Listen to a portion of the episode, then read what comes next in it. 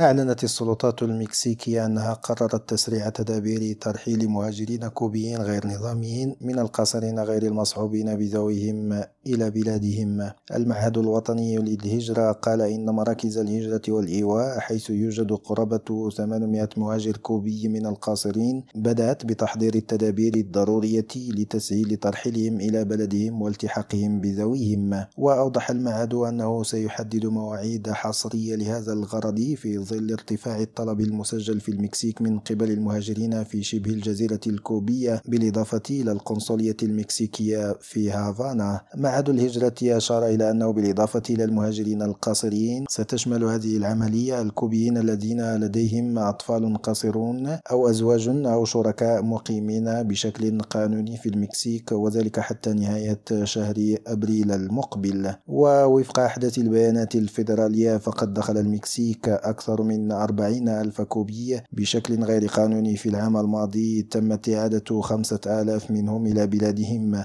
بينما حصل عشرون ألفا على تصريح إقامة لأسباب إنسانية. عماد حقير راديو مكسيكو.